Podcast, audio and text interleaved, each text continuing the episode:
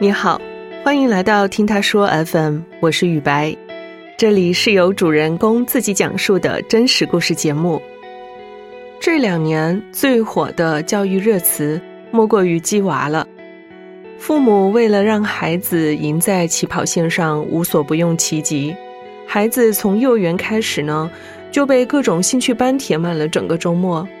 为了拥有更好的教育资源啊，价值千万的学区房说买就买，各种让人意想不到的鸡娃方案层出不穷。那么那些被鸡的当事人是怎么看待自己被鸡这件事的呢？本期节目的两位讲述者都是在鸡娃教育模式中长大的，我们来听听他们后来都怎么样了。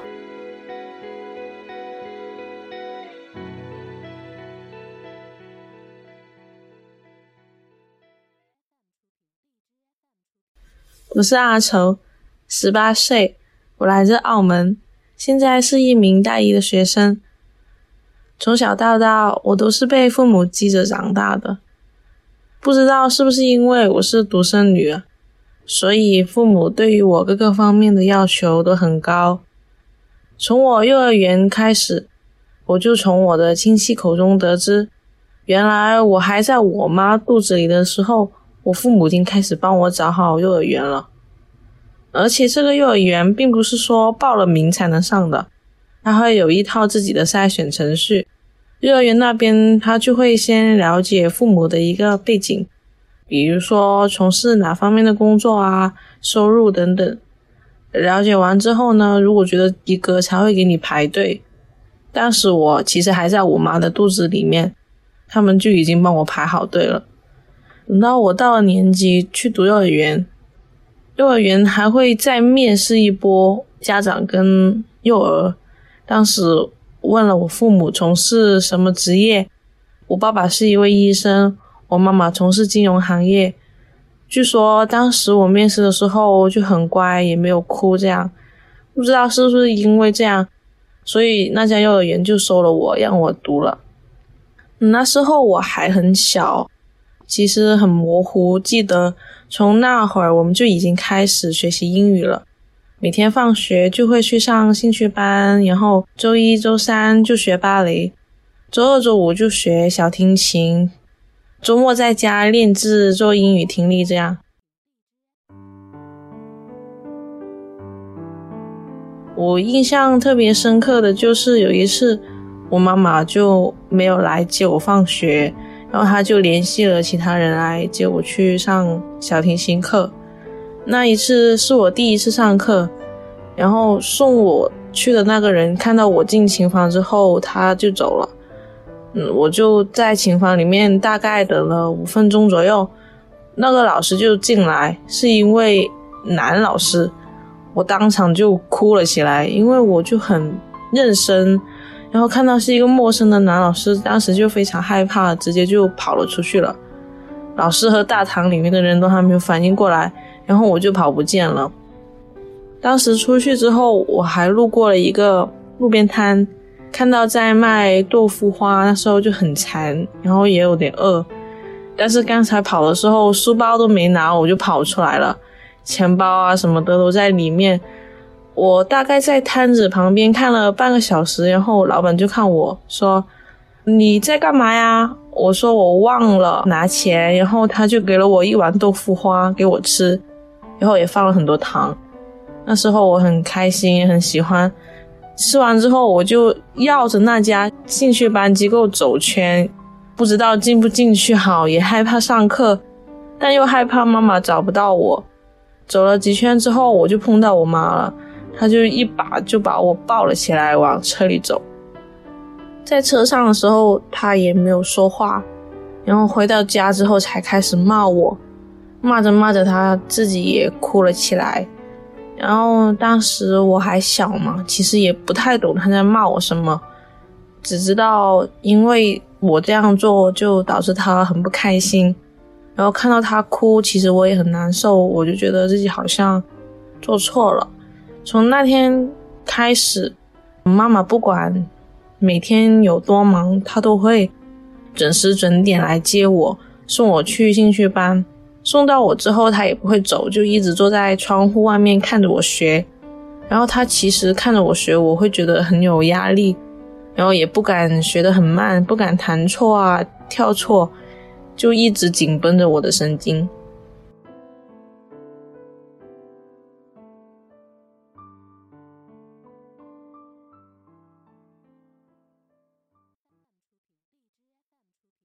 上了小学之后呢，我妈就开始对我的朋友圈进行筛选。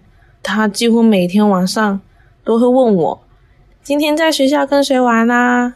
然后她希望我跟就是一些她认为比较优秀的人玩在一起。有时候其实会感觉到被冒犯了。有一次放学，我就跟同学去书店买教材，然后我就在早上的时候就跟我妈说。今天要跟同学去买教材，这样，然后会跟谁谁谁在一起，然后到书店之后，发现我妈她也在书店。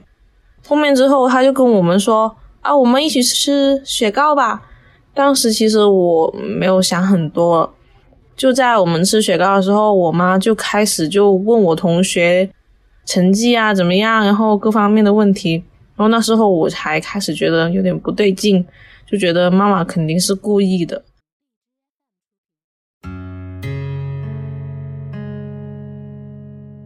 那位同学也被我妈妈问的开始有点很尴尬，我就觉得我妈很不尊重我。等同学走了之后，我就跟我妈闹脾气。那天晚上回到家之后，我也没有吃晚饭，隔着房间门，我就隐约有听到爸妈在吵架的声音。就是过了一会儿，我的房门就打开了，他们就一起走进来，妈妈就开始向我道歉。我妈其实有时候会对我很急，但是如果她觉得自己做错的话，还是会跟我道歉的，向我保证，就是下一次不会这样子。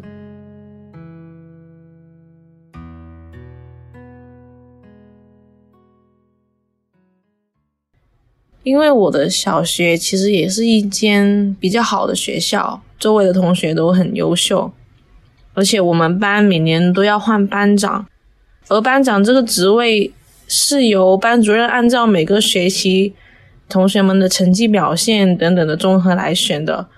我在我们班其实并不算拔尖了，就但也算是名列前茅这样，我就一直都很想试一下当班长的一个。感觉是怎样？妈得知了我这个想法之后，他就联系了我班主任，最后班主任答应给我当半个学期，我也答应他们，我会尽我最大的努力把它做好。因为发生了这件事情，我就觉得我妈妈其实她也相信我的能力，也会帮我去争取机会，她其实是不会害我的。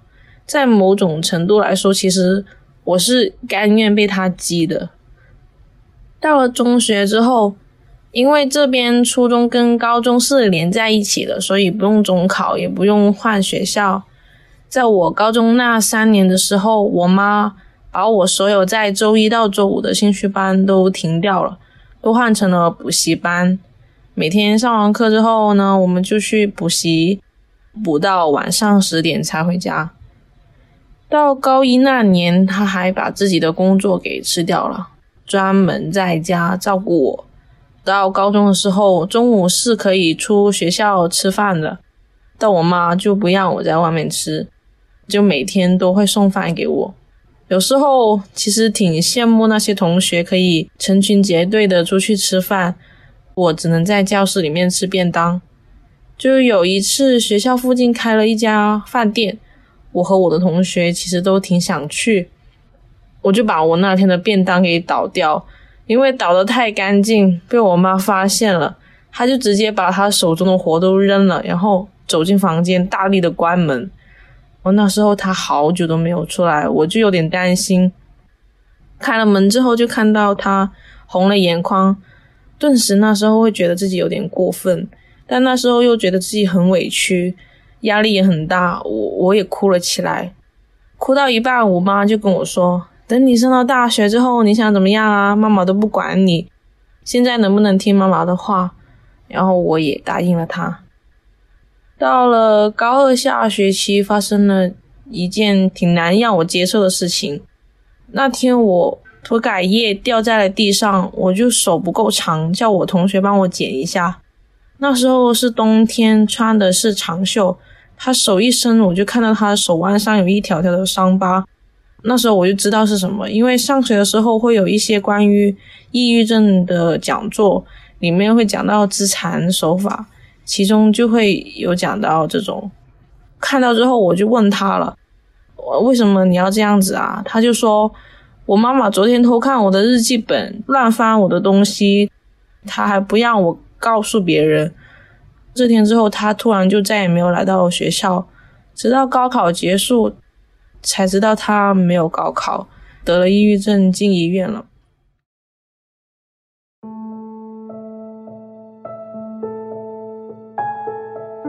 妈妈知道这件事情之后，其实首先也是去照顾我的情绪，能明显感觉到她有点害怕。也是那会开始，我妈就没有对我那么激了，每天也会带我去散步啊，打球。到了大学之后，他也遵守了承诺，说放养我。然后现在我也谈恋爱了。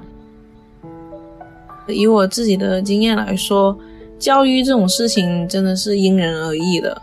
就好像如果小时候我妈没有激我的话，我觉得我到现在也可能不会有这样的能力。但有一些人他可能就不需要这么激，是要因材施教、因人而异这样子。不需要说什么都要很急，但教育方面的话，我觉得其实是可以督促一下的。但是个人生活方面，我还是希望就是家长们都可以给孩子们自己一些个人的空间，还有啊让他们有自己的隐私。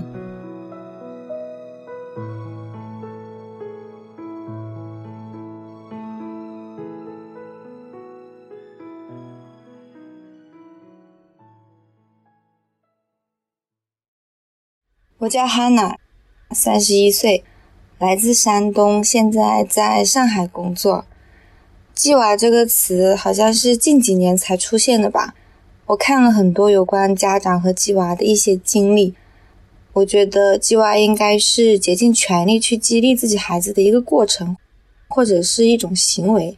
回顾我自己的成长经历，发现自己也算是一个初代鸡娃吧。从我幼儿园时期。我读的所有学校都是我们全市的第一或者第二这样的学校。其实当时家里并不一定是归口于学区，但是父母也是通过择校或者一些其他的手段把我送到那个学校去。在这样的环境下，父母开始对学习各方面要求会比较高一些。从幼儿园开始，我的周末基本上四个半天的时间会被占满三个半天。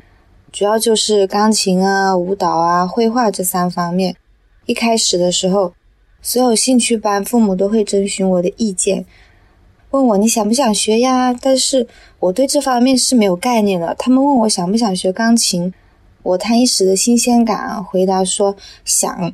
钢琴买回来之后呢，我就被我妈强制要求坚持下去。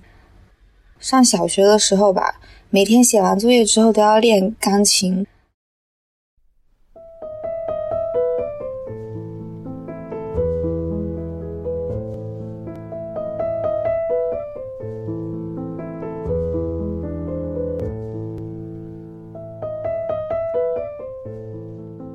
个时候我就是经常和我妈因为弹钢琴这个事情吵起来。那天晚上学校布置了九个作业，我妈就会在旁边辅导我做作业。当时我一直在想，完蛋了，今天可能要做不完作业了，回去还要给老师骂了。我处于这种焦虑，我妈就突然对我说：“别写了，先把钢琴弹了。”我瞬间炸毛，我说：“我不弹，我死都不弹。”我妈说。你今天死都要给我弹！看到我妈都红了脖子之后，我装模作样的坐在钢琴椅子上随便乱弹，做做样子算了。心里想的都是写作业的事。谁知道我妈不知道什么时候拿了衣架，弹错一个音，她就打我一下。我记得当时手被打了三下，很痛，痛到手指摸钢琴键都是在颤抖。我边哭边练，哭得很大声。当时。大声的都吵到了邻居。邻居跑来我家问发生了什么事情。也是在这个事之后，我尝到我妈的厉害了，再也不敢违背她跟她吵。我妈对于我学钢琴的这件事非常执着。那次我家装修导致我不能去练琴，我妈直接找了人租了一间琴房给我，我每天都要过去练。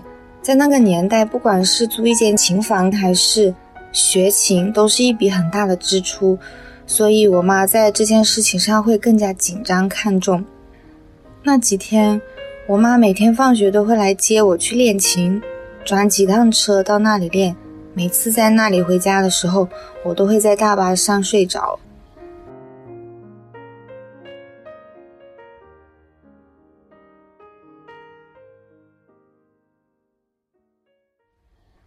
上小学的时候，数学或者语文考到九十分以下，我妈会很大火，会觉得为什么一个小学生考不到一九十分呢？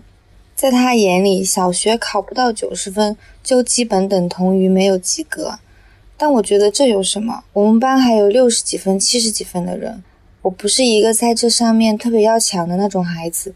比如说，我不是在这样一个环境里面，我自己会越比越差。上高中之后，我每天的数学作业如果有做错的，我妈会当天晚上给我解决，怎么做重新再来一遍。每个星期之后再回顾一下这周的所有错题。我整个高三通过他这样强化的训练，最后数学拿了整个高中时期最高的一个成绩。高考志愿我是瞒着他填的，当时其实他已经把我能上什么学校、能读什么专业都想了。尽管最后结果也跟他预想的一模一样，他想我读金融专业，他觉得这个专业以后会容易发展，但我还是想读设计这方面的。因为我还是喜欢画画，所以我偷偷填了广告设计这个专业，最后被录取了。录取通知书是我妈帮我拿的，其实那个时候我已经做好被她骂的准备了，衣服什么的都收拾好了，心里想的是，不管你给不给我去，我都要去。最后她只说了一句：“这条路是你自己选的，以后辛苦，别说妈没提醒过你。”这件事之后，我妈整个人变得很佛系。就连我结婚生子，她反而跟我说，在教育孩子这方面上不要有执念。她给我的建议就是，要培养孩子好的学习习惯。童年开心的事情其实还是有很多的。过圣诞节的时候会收到很多的礼物，平安夜的早上我醒来的时候，我的床边一定会有外公前一天晚上放过来的一只泰迪小熊，诸如此类的玩偶。我会对这个生活充满童话一般的理解，有一部分原因是我爸爸也是一个很童话的人。以前我会觉得是被击，被拿着一个棒子在旁边敲着说：“你今天一定要弹琴，你的手腕不能晃，手型要够好。”那个时候一个很可怕的回忆。但是等我长大了之后，特别是现在步入社会之后，我发现，正因为有了这段回忆，我会去听钢琴曲。会在没事的时候去听一场音乐会，这些回忆在现在看来是治愈我生活很多创伤的一个良药。我觉得这个是童年给我最宝贵的财富。